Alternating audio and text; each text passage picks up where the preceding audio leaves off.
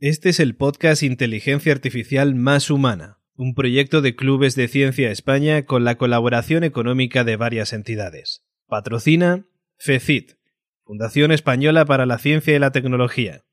Colabora Loomhouse. Colabora Cajamar. Inteligencia Artificial Más Humana es una producción de La Constante.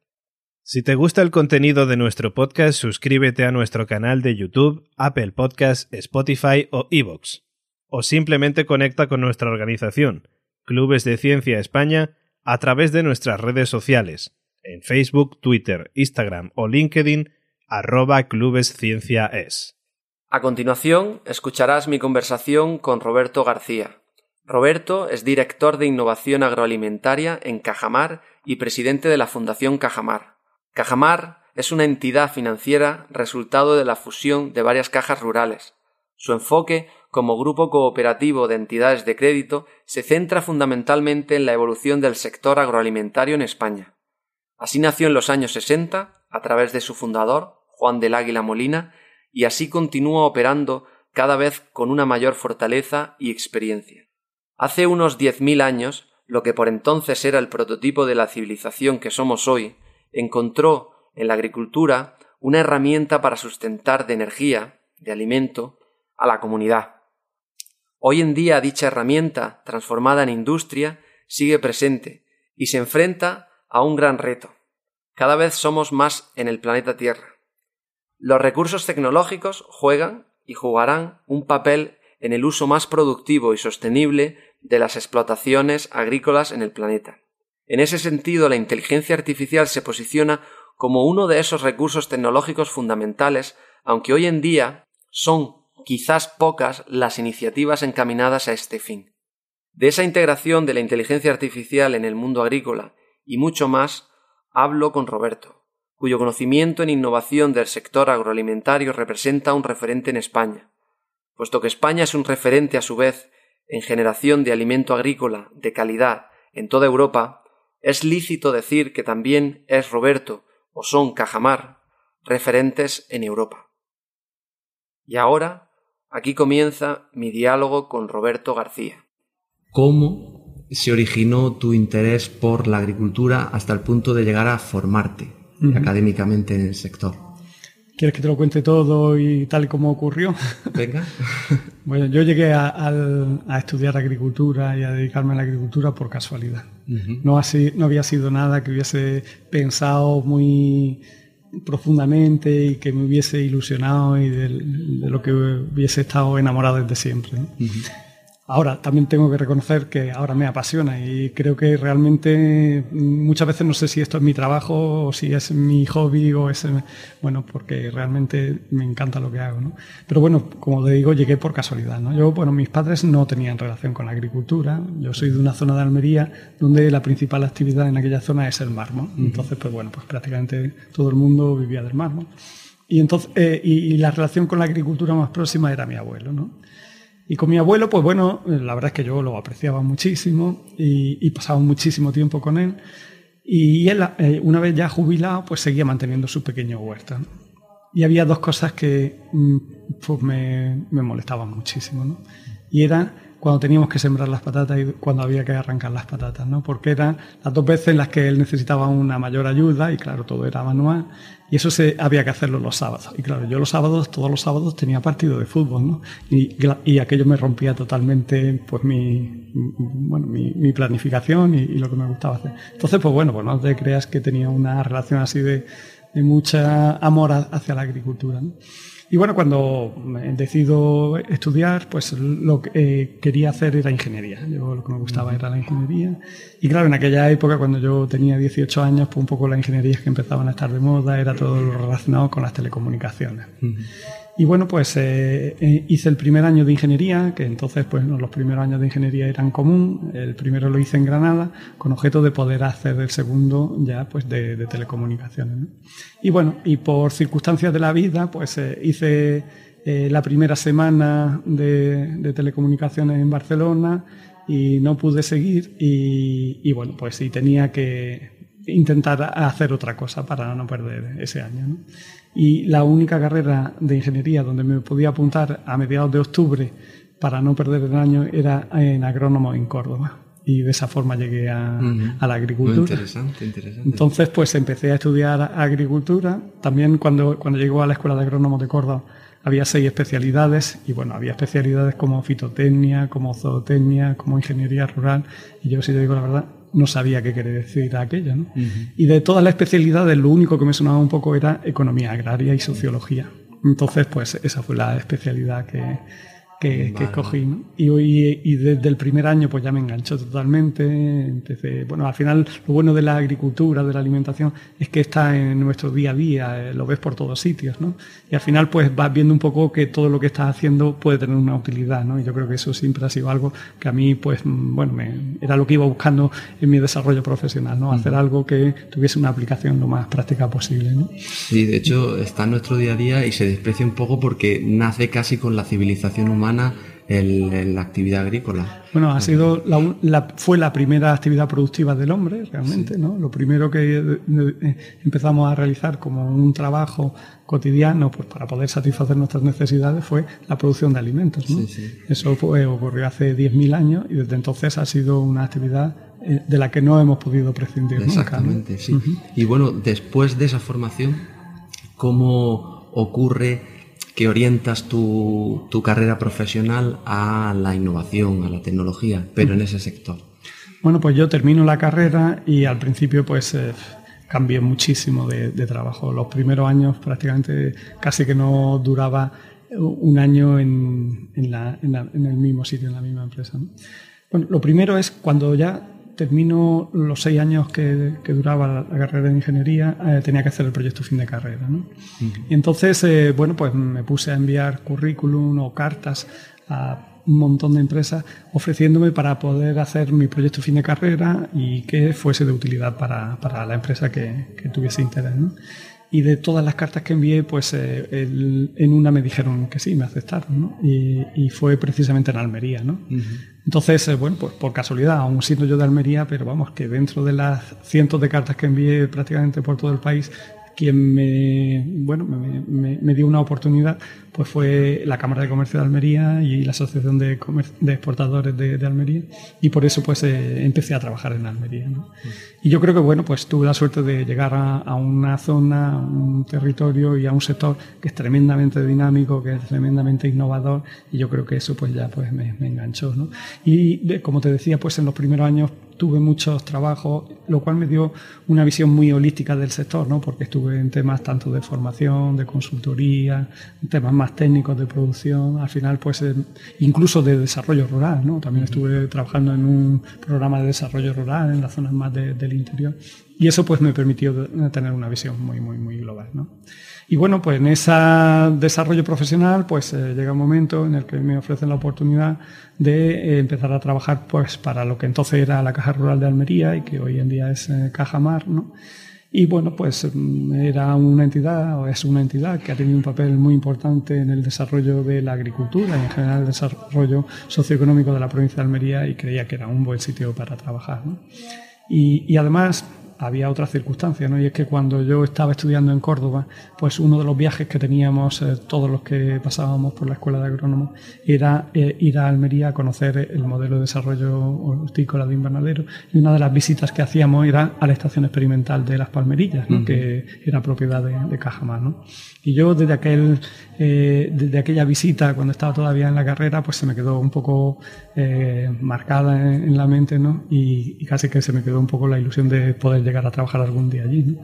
Y al final pues lo, lo conseguí y desde entonces pues eh, mi relación con el mundo tecnológico agroalimentario pues eh, ha sido mi, mi, mi ocupación prácticamente. O sea que empezó como algo que no era un sueño, pero llegó a transformarse en ese proceso en un sueño y lo has conseguido, o sea que enhorabuena. y dentro de ese proceso de, ya en, el, en, un entorno dinámico y en un entorno orientado a la innovación, eh, ¿en qué momento, y me imagino que probablemente no sea reciente, pero quizás sí, ¿en qué momento empiezas a oír hablar de algo que se llama inteligencia artificial? ¿Y cuál fue la primera impresión, si la recuerdas? Bueno, realmente eh, la primera vez que escuché hablar de inteligencia artificial fue hace relativamente poco. No recuerdo exactamente cuándo, pero bueno, puede que haga dos o tres años, ¿no? Y claro, lógicamente, pues un poco eso, alguien que está trabajando en el mundo de la innovación, pues cualquier cosa que nueva que escuchas, pues se empieza a bucear, empieza a buscar un poco de qué se trata y, y empiezas a intentar ver qué posibilidades tiene para, para tu sector, ¿no? Claro, al final, como, como suele ocurrir, ¿no? Todas estas nuevas tendencias, nuevas tecnologías, al final te suena chino, ¿no? Y muchas veces los primeros que empiezan a hablar de esas nuevas tecnologías, yo creo que casi que lo hacen para que no lo entienda nadie, ¿no? Entonces, al principio yo oí hablar de la inteligencia artificial y bueno, y pensaba que podía ser interesante, pero no sabía muy bien eh, para qué, qué, utilidad podría tener, ¿no?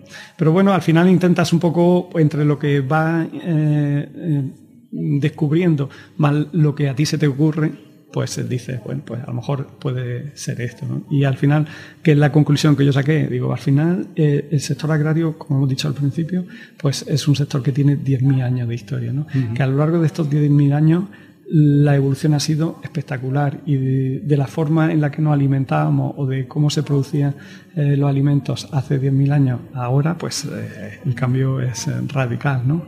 Hay, de hecho, pues bueno, muchas imágenes de lo que podríamos considerar los antecedentes del maíz o del trigo y es que, bueno, porque te lo dicen que eso fue el antecedente, pero que tú no serías capaz de, saberlo con, solo con la comparación visual.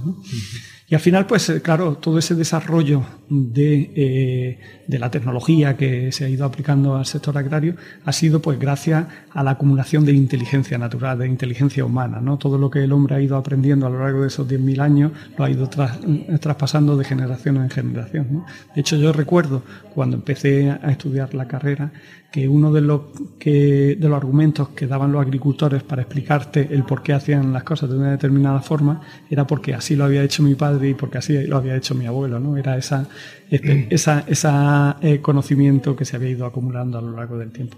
Pero claro, eh, nuestra capacidad de acumular conocimiento y de generar nuevo conocimiento a partir de eso que hemos ido aprendiendo, pues es relativamente lento, ¿no?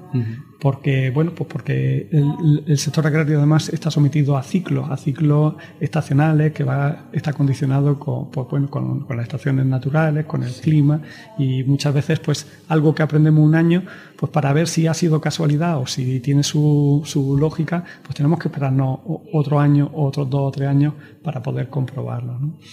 y lo que nos permite la inteligencia artificial es que todo eso que al final pues vamos acumulando individualmente como personas todo ese conocimiento, pues eh, podemos acelerar los procesos, ¿no? Podemos acelerar los procesos de acumulación de conocimiento y de utilizar ese conocimiento para generar nuevas tecnologías, ¿no?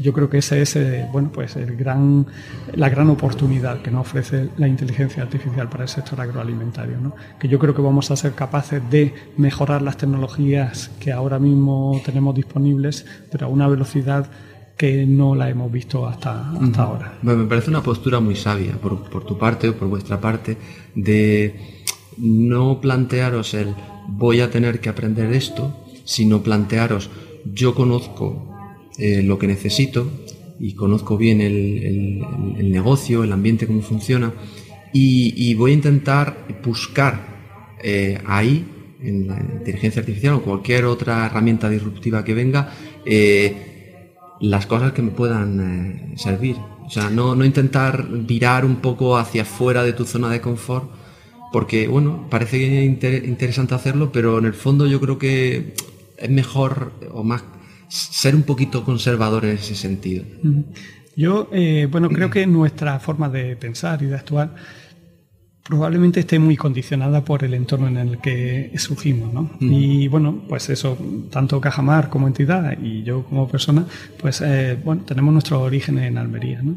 Y la agricultura de Almería, que muchas veces es una gran desconocida, es una agricultura tremendamente dinámica y, sobre todo una agricultura muy social, porque al final es una agricultura que surgió de la nada, que partió de, cero, de no saber nada, y que unos pocos agricultores, con su afán de mejora, de prosperar, de darle a su hijo una vida mejor de la que ellos habían tenido, pues rompieron con esa comportamiento tradicional de que voy a hacer las cosas como lo he hecho hasta, hasta ahora, ¿no? como siempre lo he hecho. ¿no? Entonces empezaron a, intentar pues, ver qué nuevas tecnologías podrían ayudar a la forma en la que ellos producían. Y de esa forma, y casi que a base de, ensayo y, de, y, error, pues descubrieron que había algunas tecnologías que permitían incrementar muchísimo la producción de alimentos y además producir alimentos cuando antes no se podían producir. ¿no?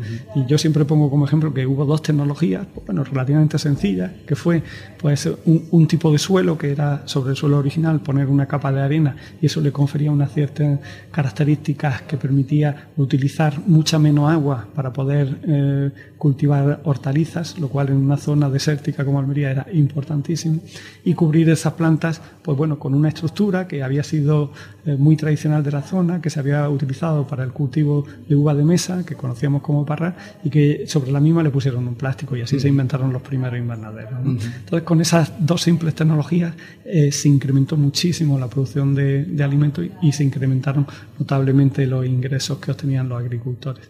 Y de ahí aprendieron que había que estar continuamente primero observando qué, qué, tecnologías había por fuera y también pensando ¿no? en cómo lo que hacías cada día podías hacerlo mejor al día siguiente. ¿no? Y un poco eso, esa filosofía, esa cultura, lo que yo creo que bueno, pues, eh, ha impregnado nuestro trabajo. Una, filosofía de emprendedor. sí, sí, yo creo que, que se conoce hoy en día por, por, emprendedor, que se asocia más a la tecnología de los bits. Sí, Pero, pero sí, la verdad que... Sí, además yo creo que, que bueno, pues, salvando muchísimo las distancias, ¿no? Pero ¿por qué en Silicon Valley hay tanto desarrollo de tecnología? Porque hay muchísima gente que quiere intentar desarrollar lo que hasta ahora nadie había hecho. ¿no? Pues en Almería un poco eso es lo que pasó, que había muchísimos agricultores que cada uno intentaba hacer algo que no hubiese hecho antes nadie. ¿no? Entonces había ese espíritu de emprendedor de algo muy extendido, que no es una cuestión de una minoría, sino muy, muy... Fíjate que has mencionado a dos cosas que, me gustan mucho. Eh, uno, y que son, me dan pie a la siguiente pregunta. Eh, yo asocio eh, mucho la palabra cooperativismo en la evolución de la, agricultura en Almería, la, evolución creciente. Es un sistema de, asociación de, entidades o, de, personas y bueno, lo conecto con la palabra social, ¿no? que es, es así una agricultura muy social. Pero luego, por otra parte, en el mundo de la tecnología, una de las cosas que, digamos, se o cómo se está utilizando la tecnología más hoy en día es a través de como una herramienta colaborativa, una herramienta en la que no solo una persona la utiliza, sino que la utilizan colaborativamente. ¿Cómo piensas tú que esas dos ideas entroncan una por la parte de la agricultura en Almería o yo creo que en, a nivel general, global, a nivel global el cooperativismo está presente en el sector agrícola. Y luego por otra parte que la tecnología es algo eh, colaborativo, se está, se está materializando así. Bueno, me alegro esta reflexión porque es algo en lo que he estado pensando mucho últimamente. Bueno, nosotros somos una cooperativa, una cooperativa de crédito y trabajamos bueno, con todo tipo de empresas, con empresas particulares, pero también trabajamos muchísimo con, cooperativas. Yo creo que al final el cooperativismo eh, es un modelo que permite distribuir la riqueza de una manera bastante más equitativa que otros modelos. ¿no? Entonces yo creo que es un modelo bueno, con el que yo personalmente me siento muy a gusto. ¿no? Eh, pero claro, es un modelo que algunas veces yo tengo la sensación de, que se ha quedado un poco anquilosado en el pasado. ¿no? Mm. Es un modelo que surge, pues bueno, con la revolución industrial y que su objetivo era, pues eso, los pequeños o productores o los pequeños consumidores unirse para poder generar un determinado, tener un determinado tamaño y poder competir, pues, con otras grandes estructuras. ¿no? Y bueno, pues eh, la primera cooperativa que se menciona como tal, pues surge en Manchester en 1844, a partir de ahí se elaboran unos principios y eh, prácticamente esos principios se han mantenido inalterables a lo largo del tiempo y ya llevamos casi dos siglos. ¿no? Claro, la sociedad ha cambiado muchísimo en estos dos siglos. ¿no? Y yo estoy totalmente convencido que eh, bueno, como hablamos de tecnología y muchas veces eh, los términos que se utilizan para la tecnología es que si industria 4.0, que si no sé qué 4.0, para mí el cooperativismo 4.0 sería precisamente esa economía colaborativa que nos permiten las nuevas herramientas de la digitalización, de la inteligencia artificial, de las plataformas. ¿no? Al final, ¿qué es lo que nos va a permitir estas nuevas herramientas? Es, bueno, pues compartir entre mucha gente pues lo que cada uno podamos tener, conocimiento, experiencias, información, ¿no?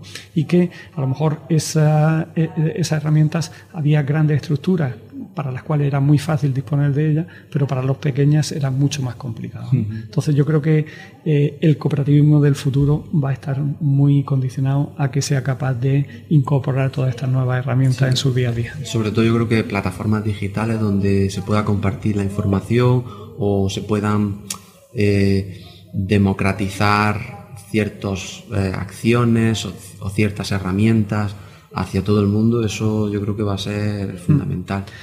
En el sector agroalimentario siempre, bueno, cuando escuchas, sobre todo un poco al eslabón más, más débil de, la cadena, ¿no? que es el agricultor. Un poco la queja que tienen muchas veces estos agricultores es que son los que menos ganan o son los únicos que no ganan en toda eh, la cadena agroalimentaria. ¿no? Bueno, no siempre es así, hay algunos que sí ganan y otros a lo mejor que no ganan. Y, muchas veces los que no ganan son los que actúan de manera individual e independiente. ¿no? Aquellos que de alguna forma pues sí colaboran o bien con el modelo cooperativo tradicional o bien otros modelos que están surgiendo y que a lo mejor pues enlazan. No solo hay que pensar los agricultores por un lado, la industria por otro lado, eh, la distribución por otro lado y además que parece que son entes totalmente antagónicos entre sí, ¿no? sino que muchas veces esa colaboración puede ser tanto horizontal dentro de un mismo nivel de, la cadena como a nivel vertical. ¿no? Y aquellos que consiguen eh, eh, pues eso, integrarse en plataformas horizontales y verticales son los que van a poder pues recibir una mejor remuneración por, el trabajo que hacen. Ha mencionado que existe o que se están emergiendo nuevos modelos colaborativos un poco diferentes a, la idea fundamental.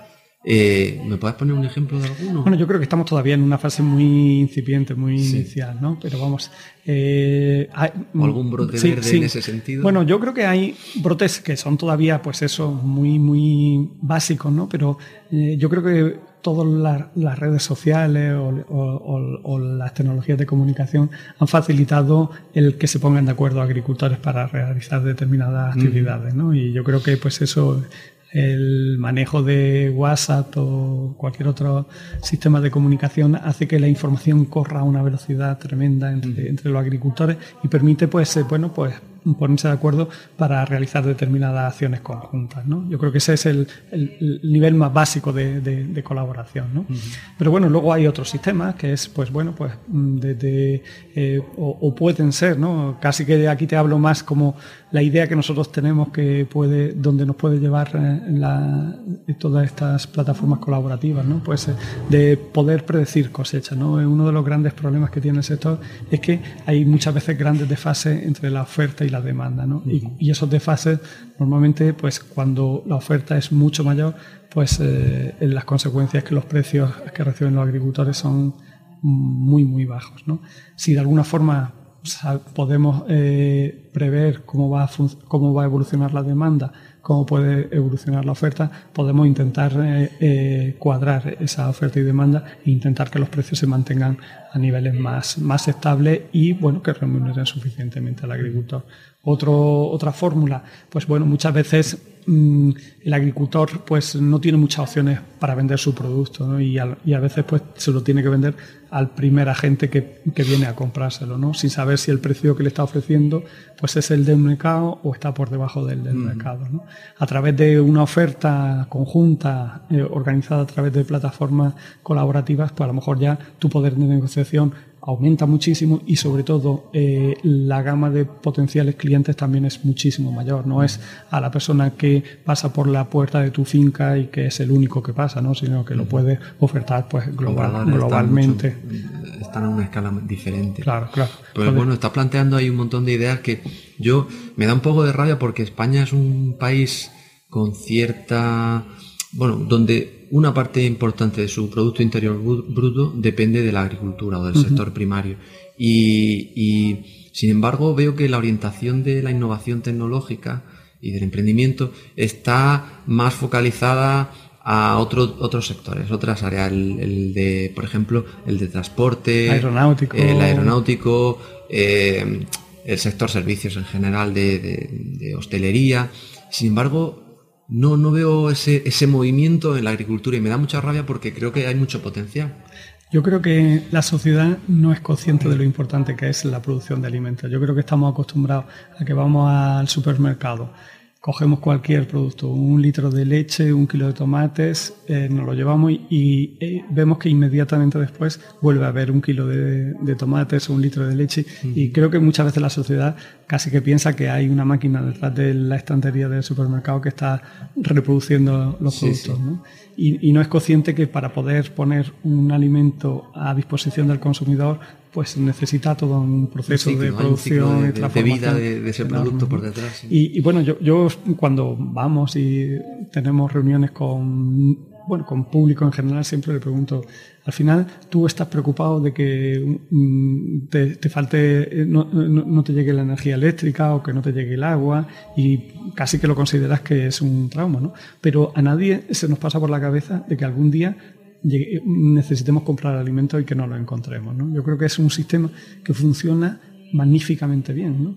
Es un sistema que eh, a nivel español, pues hay entre todas las eh, explotaciones agrarias, todas las industrias alimentarias, hay miles de personas produciendo alimentos eh, bueno, eh, con, productos que son muy sensibles a las condiciones ambientales y que se podrían producir muchísimos casos, pues bueno, pues eso, de alguna contaminación, ¿no? Sin embargo, casi que podemos decir qué contaminación ha habido el último año porque se convierten en noticias. Y algo que parece muy grave es una auténtica eh, excepción, ¿no? Es algo totalmente excepcional, ¿no? Y eso es una muestra de que el, todo el sistema agroalimentario español funciona maravillosamente bien, ¿no? Pero creo que el sector agroalimentario no ha sido capaz de trasladar a la sociedad el carácter estratégico que tiene para España la producción de alimentos. En primer lugar, porque nos permite disfrutar de, eso, de, unos productos que nos nutren y que, y, que, nos permiten gozar de una buena salud. Yo creo que una parte muy importante de la salud de los españoles está condicionada por lo que comemos. ¿no? Pero es que además genera muchísima actividad económica, genera muchísimo empleo y algo de lo que últimamente se habla mucho, ¿no? de la España vacía de la España vaciada. Yo creo que España estaría mucho más vacía si no tuviésemos un tejido de producción de alimentos muy extendido por todo el sí, territorio. Es evidente que eh, la producción ocurre en zonas que no están asociadas a eh, estructuras metropolitanas, eh, donde, necesita mucho parece que está convergiendo el ser humano.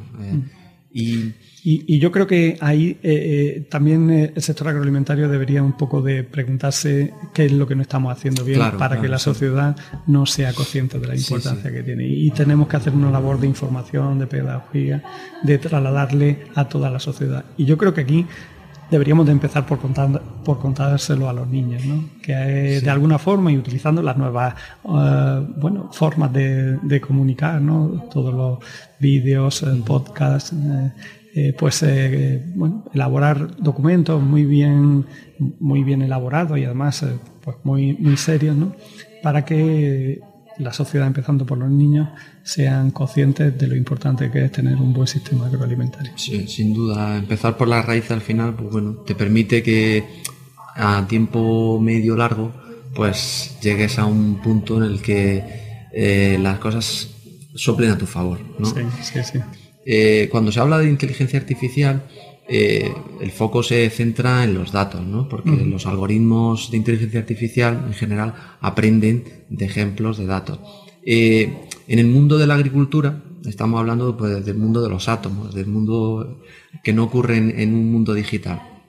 Y ahí las grandes preocupaciones yo creo que están en cuanto a la producción, la adquisición de los datos y de datos de calidad.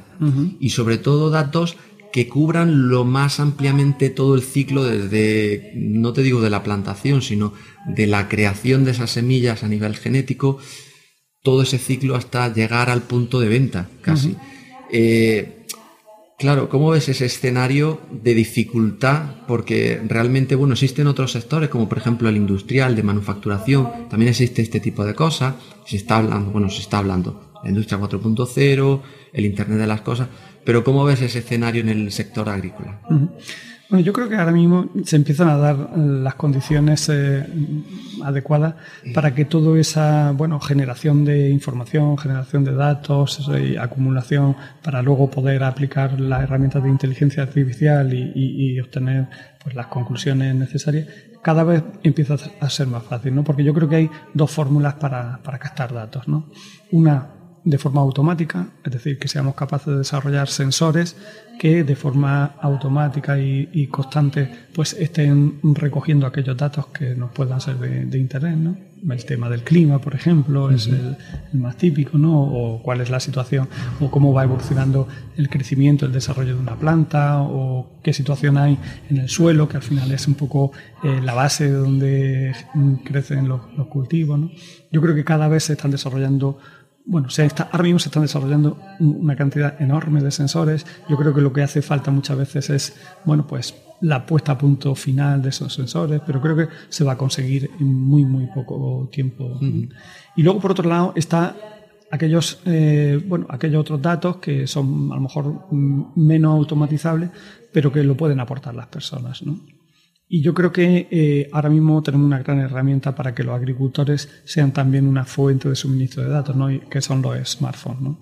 Yo creo que si somos capaces de mm, desarrollar soluciones que al agricultor le sean de utilidad, que le permitan gestionar mejor su explotación, desarrollar mejor su actividad, eh, y que toda la información que vaya generando eh, el día a día de su explotación la vayan recogiendo en aplicaciones a través de su smartphone, que no tengan que esperar a irse a su casa, a irse a su oficina para apuntar lo que han visto, lo que han hecho, sino que lo puedan hacer en el mismo momento en el, que lo realizan en el campo. Yo creo que eso nos va a dar también una cantidad de datos eh, enorme que nos va a permitir avanzar en esa mezcla de inteligencia humana e inteligencia artificial para que los procesos de desarrollo de la innovación se aceleren en los próximos años. ¿no?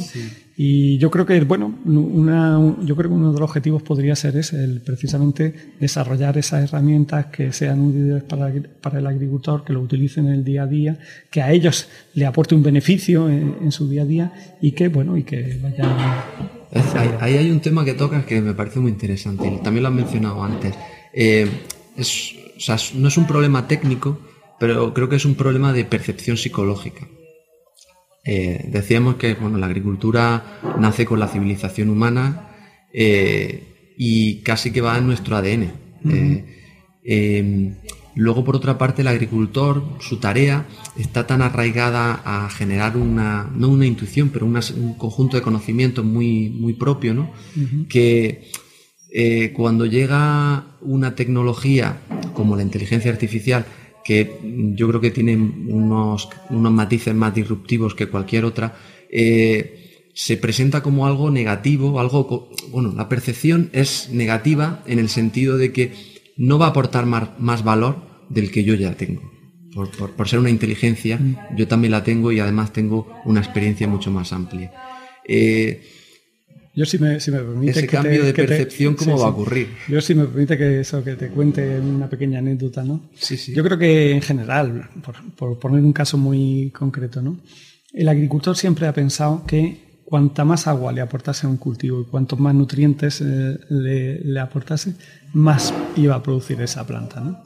Lo cual no es cierto, ¿no? Y además tiene unas consecuencias negativas importantes para el agricultor por dos vías o por tres. Primero porque muchas veces un exceso de, consumo o de aporte de agua y de nutrientes pues eh, tiene un efecto negativo, produce cierta toxicidad en el cultivo y reduce sus rendimientos. ¿no? Entonces esa es la primera consecuencia.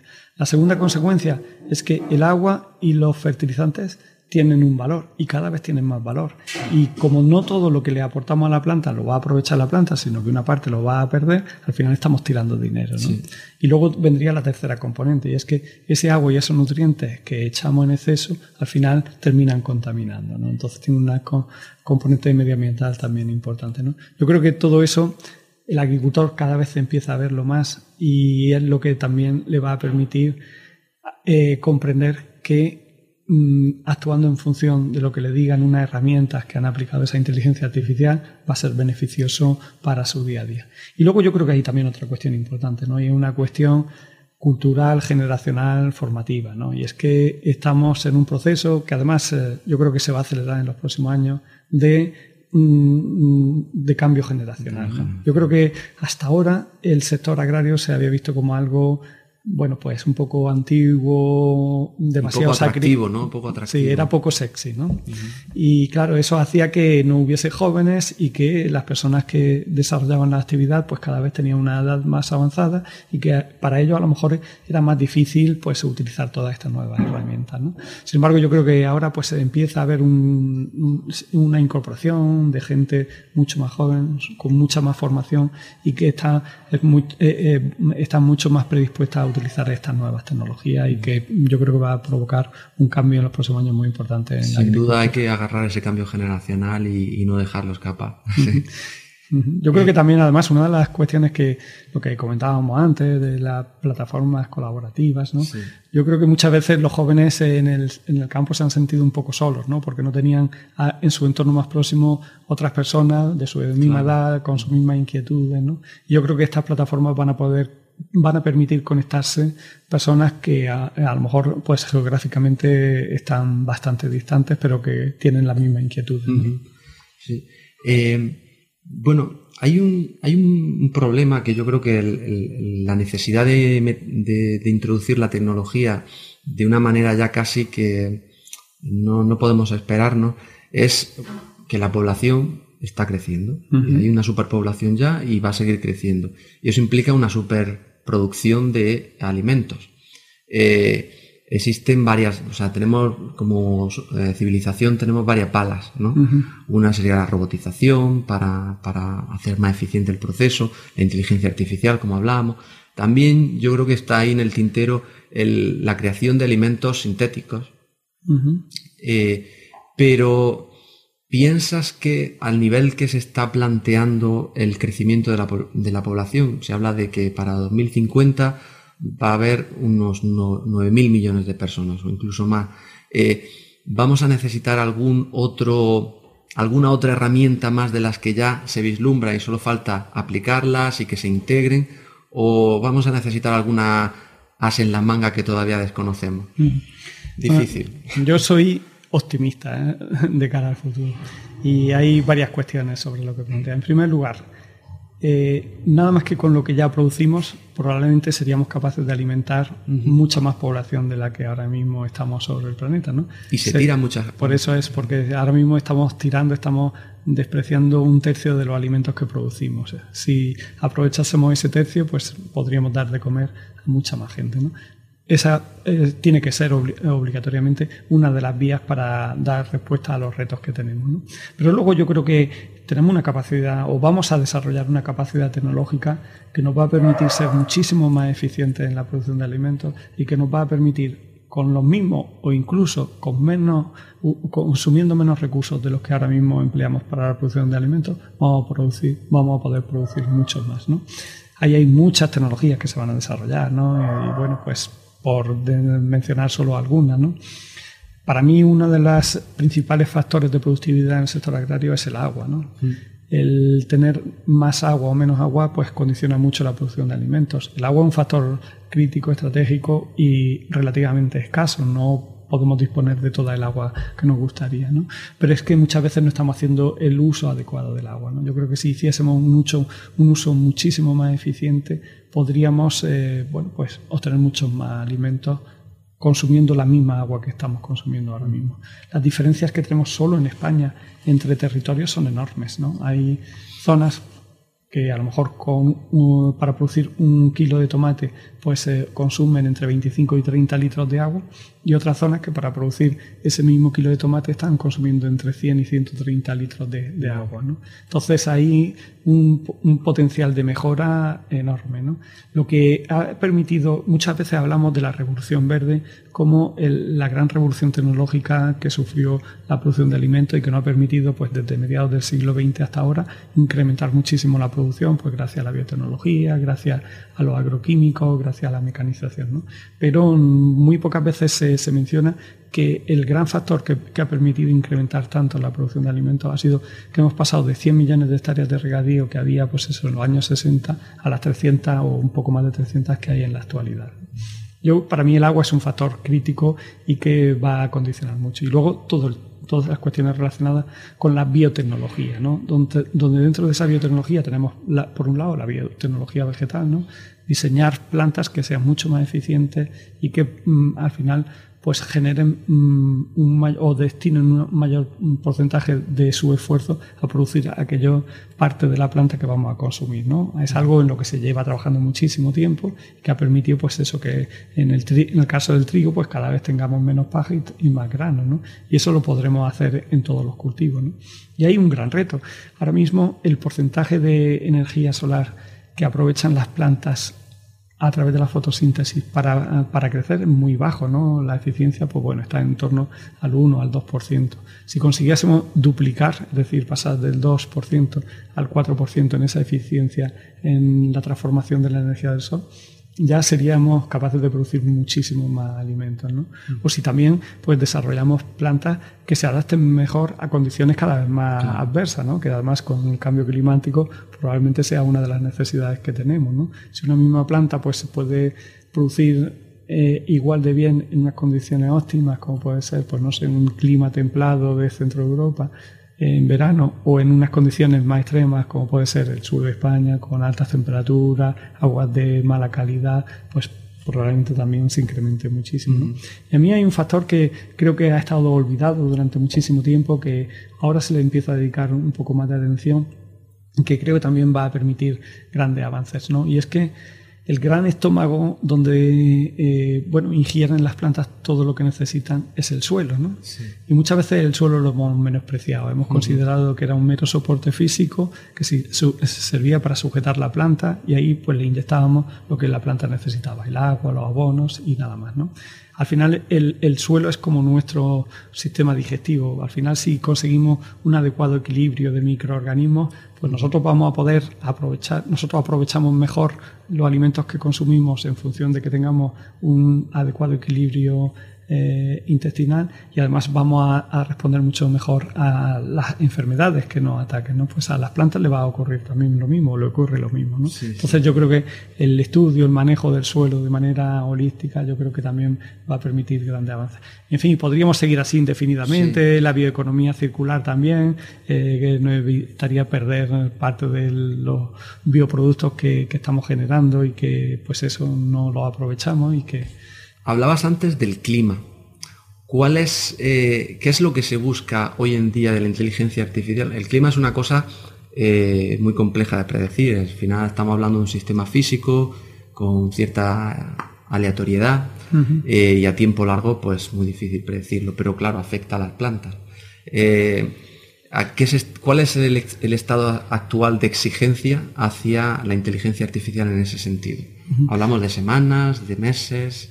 Hombre, lo ideal sería cuanto más tiempo fuésemos capaces de predecir eh, el, tiempo, pues eh, los agricultores eh, estarían súper contentos y agradecidos. Yo creo que la única actividad que realizan todos los agricultores todos los días es mirar la meteo, ¿no? Porque es influye mucho en su actividad diaria. ¿no? Entonces, pues les gustaría saber, pues eso, con el mayor plazo posible, qué tiempo van a tener, porque en función de ello, pues van a poder eh, eh, organizar sus tareas, sus trabajos, ¿no? Y también pues, van a poder un poco prever eh, qué es lo que va a pasar en los mercados, que también es una cuestión muy importante, ¿no? Entonces, bueno, yo creo que es eh, la gran esperanza que tienen muchos agricultores o muchas empresas agroalimentarias de que se eh, vaya avanzando y que podamos anticipar qué es, lo que, qué es lo que va a ocurrir. Pero como tú dices, es una cuestión que es muy compleja. Yo creo que hay muchísimas personas trabajando, muchísimos recursos que se están destinando y los avances siguen siendo muy, muy lentos. ¿no? Entonces, bueno, pues eh, al final, aunque sea de manera imprecisa un poco, de manera, bueno, pues un poco aleatoria, pero en la medida de lo posible, pues eh, tener la mayor información que podamos del clima. ¿no? Al final, pues eh, tenemos la estadística, ¿no? Que nos permite, pues bueno, pues al final cuando mira eh, bueno, periodos relativamente medios eh, a lo largo del año, pues en una determinada semana las diferencias entre eh, la misma semana de distintos años no son tan grandes. ¿no? Puntualmente en un determinado día sí puede haber grandes oscilaciones. ¿no? Entonces, bueno, pues algunas estimaciones se pueden hacer a medio plazo, aunque lógicamente lo ideal sería que esas estimaciones fuesen mucho más precisas. Y eh, hay un, hay un tema eh, bastante problemático que veo yo en el mundo de la agricultura y ahora que se está intentando exigir un poco más a nivel de producción y de eficiencia por el tema de la superpoblación, es eh, los precios, la lucha de los precios. ¿no? En ese sentido, el productor, el, el agricultor, eh, es el que está en esa cadena en un punto mucho más vulnerable. ¿no? Y, y en ese sentido, el problema viene también un poco desde eh, la globalización y el, que los mercados, digamos, o productores en, otras regiones puedan aportar a un coste inferior eh, eh, la, misma cantidad de producto con ciertas calidades. ¿Me puedes un poco, no sé si, no sé si estoy equivocado en esa, en esa perspectiva, ¿no? del problema de la lucha de los precios. ¿Y cómo piensas que la inteligencia artificial, sabiendo que, por ejemplo, desde el punto de vista de en otros mercados como la bolsa, eh, se lleva utilizando algoritmos de inteligencia artificial mucho tiempo con objetivos diferentes, ¿no? Probablemente, pero ¿cómo ves, cuál es ese problema, si es el que yo apunto, y cómo ves que pueda resolver la inteligencia artificial o ayudar? Yo, yo hablar sobre los precios en el sector agrario daría para una conversación eh, muy, muy, muy larga, ¿no? porque hay varias cuestiones que me gustaría destacar. ¿no? En primer lugar, creo que en general el precio de los alimentos para el consumidor es muy barato. Realmente teniendo en cuenta ese carácter estratégico, lo importante que es para la vida y que vayamos a un supermercado y que un kilo de tomates te pueda costar un euro, un euro y medio, o que un kilo de carne de cerdo te pueda costar tres o cuatro euros, cuando ha intervenido un montón de gente, ha habido un montón de procesos, la verdad es que es un milagro el poder eh, tener eh, esa calidad de alimentos a un precio tan bajo. ¿no? Claro, eso al final tiene como consecuencia de que el sector se mueve siempre intentando eh, ajustar los costes al, mínimo porque va a ser el factor que vaya seleccionando a los, eh, a los agentes que, vayan quedando en la, en la cadena. ¿no? Entonces, bueno, yo no lo, no, lo, no lo plantearía tanto como competencia entre producciones de distintos territorios, no solo creo que sea eh, un productor europeo le cuesta más eh, producir un determinado alimento que un productor eh, de América del Sur, que a lo mejor también, ¿no? pero lo planteo también en, un mismo territorio pueden haber diferencias muy, muy importantes. ¿no? Al final, yo creo que tenemos que ver cómo, bueno, en cualquier actividad económica solo van a sobrevivir aquellos que son capaces de vender el producto que, que obtienen más caro de lo que les cuesta producirlo. ¿no? Y, al final eso es algo inevitable y ocurre en todos los sectores, no solo en el sector agroalimentario, sino, en cualquier otro sector. Al final, el que más zapatos vende es el que los produce más barato o aquel que es capaz de aportarle algún valor que eh, hace que el consumidor esté dispuesto a pagar un poco más por, su producto. Entonces, esa reflexión a lo mejor hay que llevarla también al sector agrario. Hay agricultores que son muy eficientes, que son capaces de producir eh, alimentos a un precio baratísimo y hay otros agricultores que para ese mismo producto no son capaces de hacerlo a, ese, a esos costes tan bajos. Entonces tendrán que buscar otra forma para no competir en el mismo mercado, sino poder diferenciarse. Te pongo un ejemplo. El caso del aceite de oliva.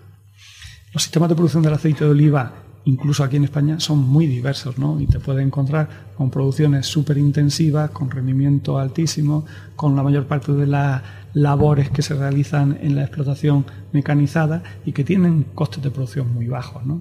Y frente a esa producción mm, muy bueno, eh, industrializada, por llamarlo de alguna forma, pues tenemos explotaciones de olivar en condiciones marginales, de montaña, que cumplen un papel ambiental importante, pero también social, porque mm, están poco mecanizadas, dan mucho trabajo. Pero claro, al final si quieren competir en el mismo mercado con unos costes de producción que pueden ser el doble y que por muy eficiente que sea esa producción de montaña nunca va a llegar a bajar a los costes de producción de la producción eh, industrializada, no van a poder sobrevivir. Habrá que ver cómo pueden diferenciarse, cómo pueden hacer ver, hacerle ver al consumidor que su producto pues respeta unas determinadas condiciones ambientales, esas cuestiones sociales también que van unidas, ¿no?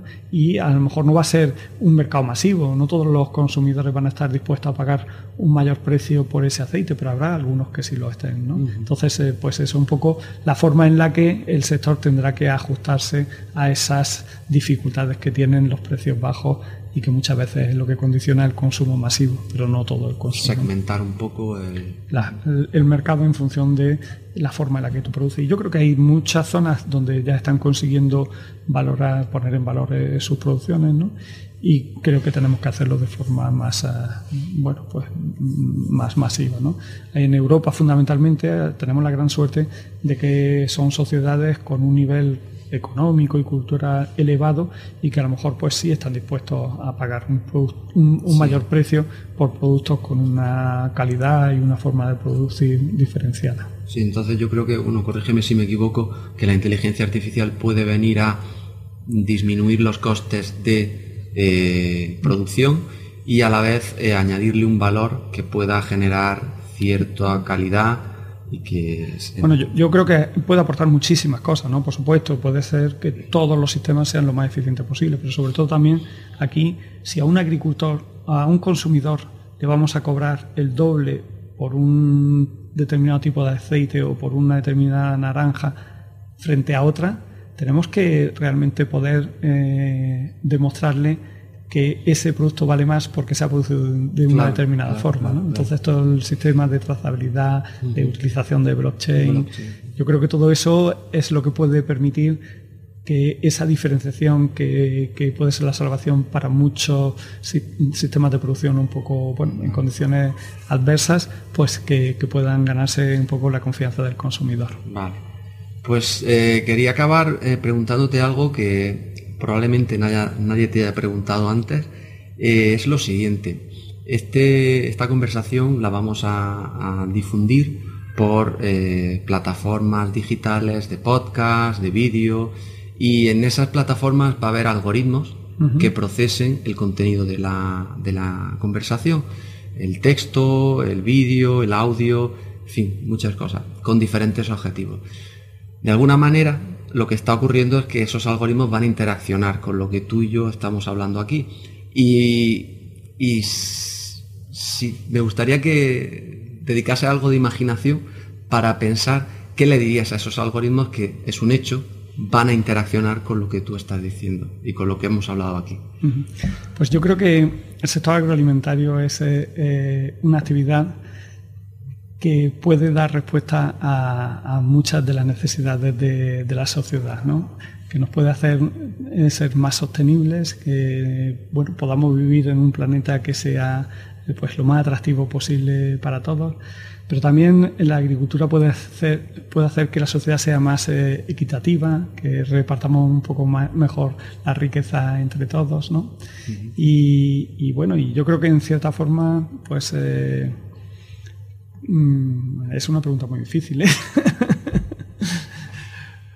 y, creo que, bueno, también es mm, el que cambiemos la percepción que la sociedad o ayudar a que la sociedad conozca mejor eh, una actividad que ha sido básica a lo largo de toda nuestra historia y que lo va a seguir siendo en el futuro. Pues esperemos que, escuche eh, estas últimas frases que han lanzado y que posicione el vídeo o el audio de una manera adecuada para que se, escale esa, esa, difusión. ¿no? Te agradezco muchísimo el, rato que nos has dedicado y, espero que, sigáis impulsando tan bien como lo habéis hecho en el pasado, ahora con las nuevas herramientas eh, desde Cajamar, eh, el sector agrícola en toda España e internacionalmente también. Bueno, a nosotros lo que nos gustaría crear es una gran plataforma colaborativa en la que participásemos muchísimas personas para intentar ayudar a que el desarrollo, ese desarrollo que todos ansiamos del sector agrícola, pues se produzca con la mayor rapidez posible. Muchas gracias. Nada, gracias a vosotros.